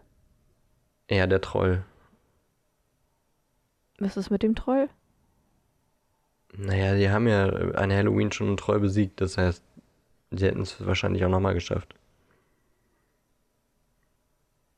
Ja, aber die haben den ja nur besiegt, weil Qu- Quirrell ihn rausgelassen hat. Meinst du, das wusste Dumbledore, dass Quirrell diesen Troll rauslassen wird? Hä, wie nie, was meinst du? Die haben den Troll ja nur besiegt, weil Quirrell ihn rausgelassen Ja, hat. Ja, das, Und weil äh, Hermine sich auf dem, auf dem Klo versteckt hat. Und du Das, glaubst, dass äh, Dumbledore das wusste? Lass mich ausreden. Das war ja gerade der Punkt, den ich auch gesagt habe, dass Dumbledore eventuell die Aufgaben nicht schon im Juli final hatte, sondern vielleicht eben erst im Dezember oder sowas dann wirklich konkret alle Hm. festgelegt hat. Hm. Dass der Troll vielleicht erst nach Halloween Plan war. Aber das war doch eine Aufgabe von Quirrell, dieser Troll, ne? Ja. Und der hatte Aber doch. an Halloween hat Dumbledore gesehen, dass die drei Kinder einen Troll besiegen können. Und äh, Und hat dann die Hat Aufgabe einfach drin gelassen. genau. Ansonsten hätte er sagen können, ja, Troll ist jetzt vielleicht nicht so geil, nimm mal was anderes bitte. Und was mit den anderen beiden? Also Fluffy könnte man ja auch irgendwoher sagen, dass Hagrid halt einfach sein Maul nicht halten kann. Zum Beispiel. Aber so Teufelsschlinge. Ja, das ist jetzt einfach das Einzige, was.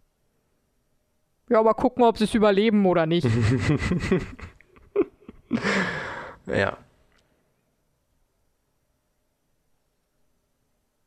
Ja. Hm. Ja, wie gesagt, manches für dich ja, manches nein. Aber wie gesagt, auch eine Teufelsschlinge, wenn du Ahnung von der Pflanze hast, dann ist es für dich ja keine Gefahr, weil du musst nur Licht machen und zack ist sie weg. Ja.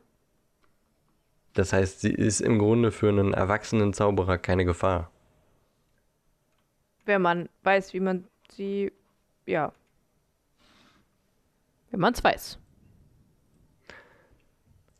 Die Aufgaben sollen Voldemort davon abhalten, den Stein zu bekommen. Hm. Ein unfassbar mächtiger Zauberer.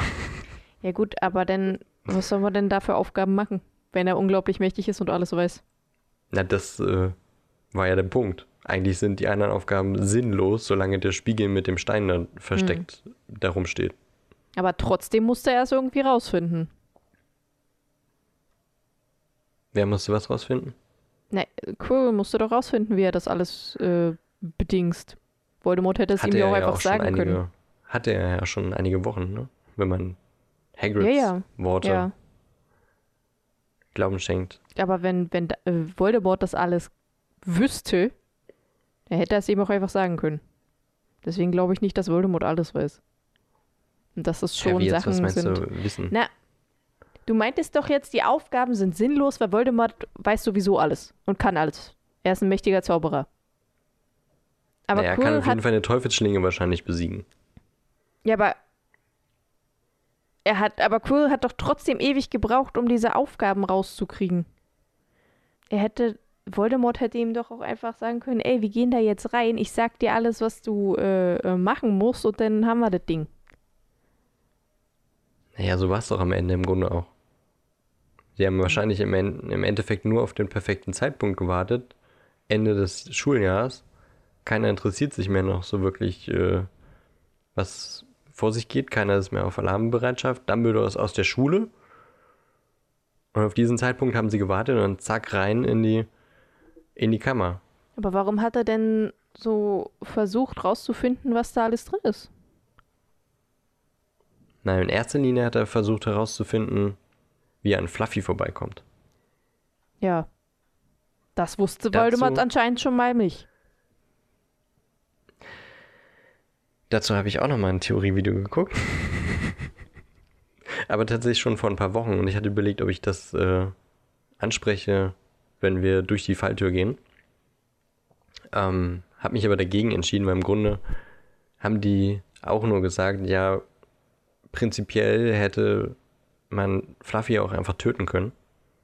Ja, das Also sie haben angefangen damit, wie, ja, Fluffy ist ein, eigentlich ein Cerberus und Cerberus ist eigentlich un, un, unsterblich. Untötbar. Von daher, von daher kann Voldemort ihn nicht umbringen oder was? Und im Endeffekt so, nee, Fluffy ist halt ein, ein Tierwesen, Fluffy kann umgebracht äh, werden. Sie haben es halt nicht gemacht, um keine Aufmerksamkeit auf sich zu bringen.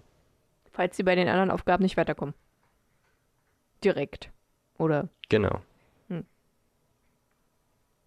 So, deswegen haben sie, weil sie wussten ja Anfang des Jahres schon, wie Fluffy beruhigt werden kann. An dem Punkt, an dem sie um das Drachenei gespielt haben.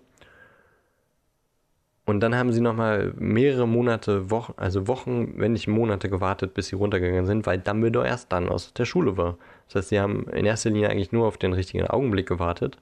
Und die Aufgaben, glaube ich, haben die mit einem Fingerschnips gemacht. Also eine Alraune ist doch für, auch für jetzt mal Voldemort aus der Acht, auch ein Quirrell, der ein Ravenclaw war, weiß, wie man Teufelsschlinge ver, ver, ver, ver, verjagt. Und die anderen Sachen haben wir auch schon besprochen. Dass die Mhm. jetzt nicht so die krassesten Aufgaben für einen ausgewachsenen Zauberer sind. Hm. Das macht halt so diese Aufgaben eigentlich ein bisschen, ja, sinnlos. Wenn der Stein im Spiegel sowieso am sichersten ist.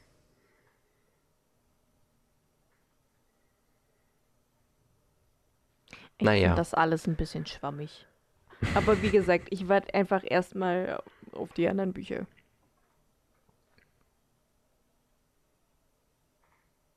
Ja, wie gesagt, ich äh, würde auch nicht bei einem 100% mitgehen, aber ich, ich weiß nicht, mir macht es einfach immer Spaß, da so drüber nachzudenken und den Argumentationen zu folgen und zu überlegen, hm, ja, vielleicht, vielleicht doch nicht, weil, ähm, weiß ich nicht, dann hinter, hinterfragt und äh, durchdenkt man die Geschichte nochmal ein bisschen anders.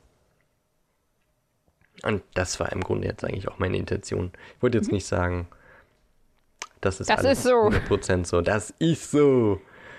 Aber, ähm, nee, aber gestern, als ich nochmal diese ganzen Kapitel gehört habe, ne, das war schon, da habe ich echt nochmal gedacht, okay, krass, also dieser Plan, nun wie detailliert er auch sein mag, der ist schon echt lange da gewesen bei Dumbledore. Mhm. Und das äh, sagt er auch ziemlich offensichtlich. Und äh, im Gespräch mit Snape, da fragt eben diese Stelle, wo Snape sagt, also haben wir ihn all die Jahre quasi beschützt, um ihn am Ende wie ein Schwein zur, zur Schlachtbank zu schicken. Und äh, haben wir ja letzte Woche schon gesagt. Und damit sagt er quasi im Grunde, ja, wir haben ihn eben beschützt, damit er jetzt das machen kann, was das Richtige ist.